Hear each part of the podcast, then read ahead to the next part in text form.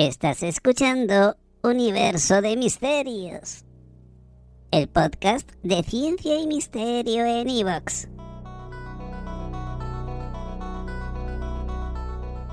Y este es un episodio de Universo Actualidad.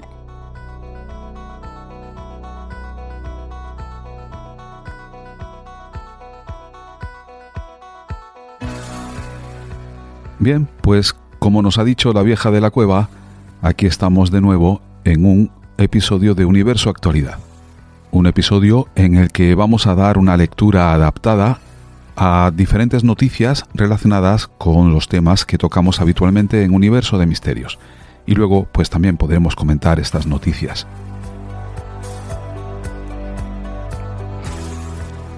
Y con la primera noticia nos vamos al espacio intergaláctico. Pero no al espacio que hay entre los cúmulos de galaxias, sino al espacio que hay en el interior de los cúmulos de galaxias, aunque fuera de las galaxias, entre unas galaxias y otras. Y es que se ha averiguado que ese espacio entre galaxias dentro de los cúmulos de galaxias no está tan vacío como cabría suponer e incluso hay una luz que emana de él una tenue luz, conocida como luz intracumular, cuyo estudio puede darnos información de algo tan misterioso como la materia oscura. ¿De dónde proviene esta luz intracumular? Bueno, pues escuchemos la noticia que os traigo a continuación que nos lo aclara. Nos vamos a las estrellas.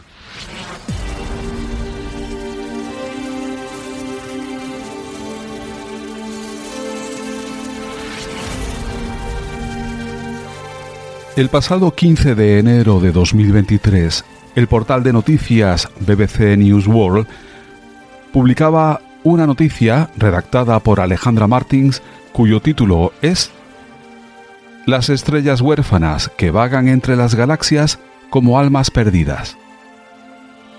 Y que dice así.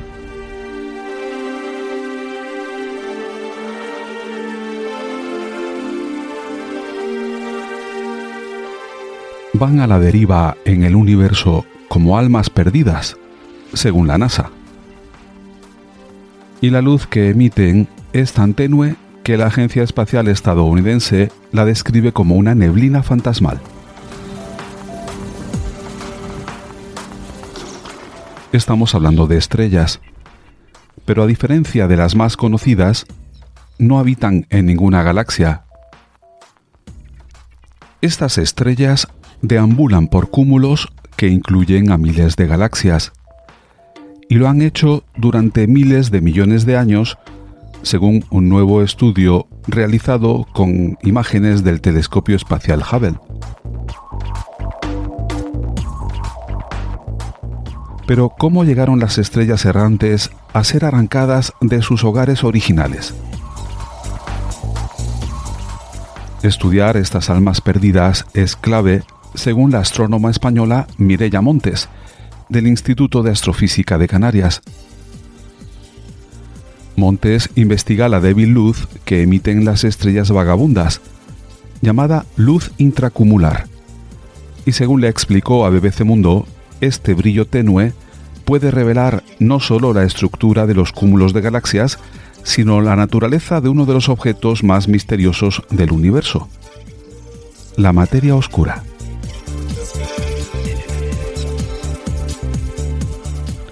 ¿Qué son las estrellas errantes?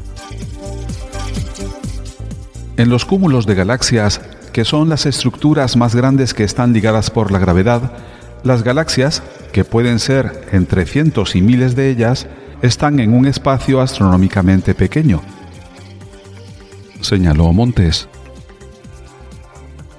La científica explicó que al estar tan juntas, las galaxias interaccionan gravitacionalmente entre sí y en esas interacciones algunas estrellas de estas galaxias son arrancadas de sus casas y acaban habitando en el espacio intergaláctico. Montes compara estas interacciones a las fuerzas de marea entre la Tierra y la Luna. Salvo porque el mar sube, esa fuerza de marea no se nota mucho en la Tierra. Pero en el caso de las galaxias, que no son sólidas, estas fuerzas van arrancando estrellas de estas galaxias. Con el tiempo, las interacciones crean una luz muy difusa, que es lo que llamamos luz intracumular. Yo lo veo un poco, salvando las distancias, como cuando escribes en una pizarra con una tiza.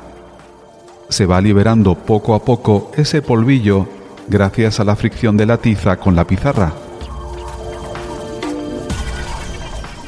Montes también nos explicó que las estrellas vagabundas son en su mayoría similares a nuestro Sol.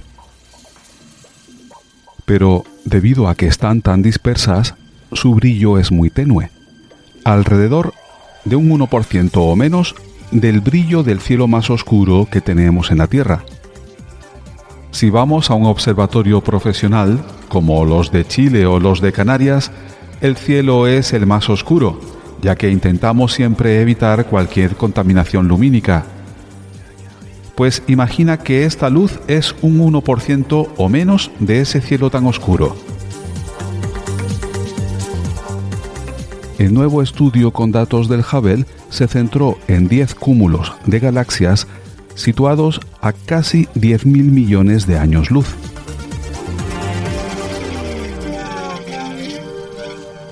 La investigación reveló que la fracción de luz intracumular en relación con la luz total del cúmulo se ha mantenido constante a lo largo de miles de millones de años. Y esto significa que estas estrellas ya no tenían hogar en las primeras etapas de la formación del cúmulo. Según uno de los autores del estudio, James G., de la Universidad Yonsei en Seúl, Corea del Sur. ¿Qué revela esta luz sobre la materia oscura?